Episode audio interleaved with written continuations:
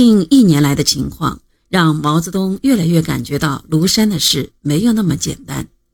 林彪的突然袭击是有计划、有组织、有纲领的，他有种不祥的感觉，担心这些掌握军权的人会搞些什么不测事件来，觉得必须采取一些预防措施。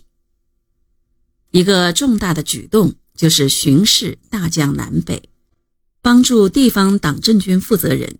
提高对九届二中全会上斗争的认识。他说：“陈伯达周游华北，到处游说，我也学他的办法，到南方去游说各路诸侯。”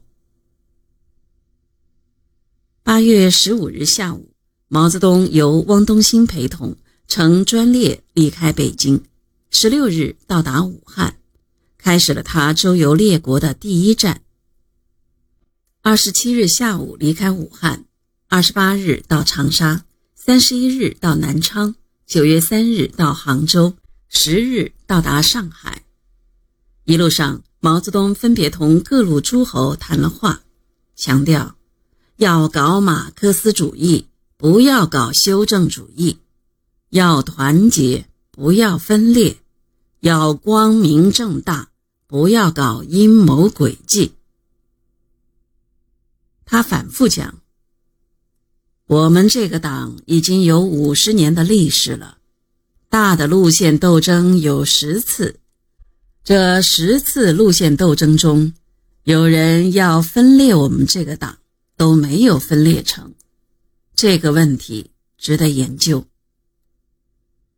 一九七零年庐山会议。他们搞突然袭击，搞地下活动，为什么不敢公开呢？可见心里有鬼。他们先搞隐瞒，后搞突然袭击。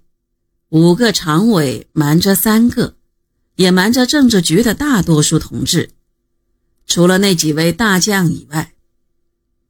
那些大将包括黄永胜、吴法宪、叶群、李作鹏。邱会作，他们这样搞总有个目的嘛。我看他们的突然袭击、地下活动是有计划、有组织、有纲领的。纲领就是设国家主席，就是称天才。有人急于想当国家主席，要分裂党，急于夺权。林彪那个讲话没有同我商量，也没有给我看。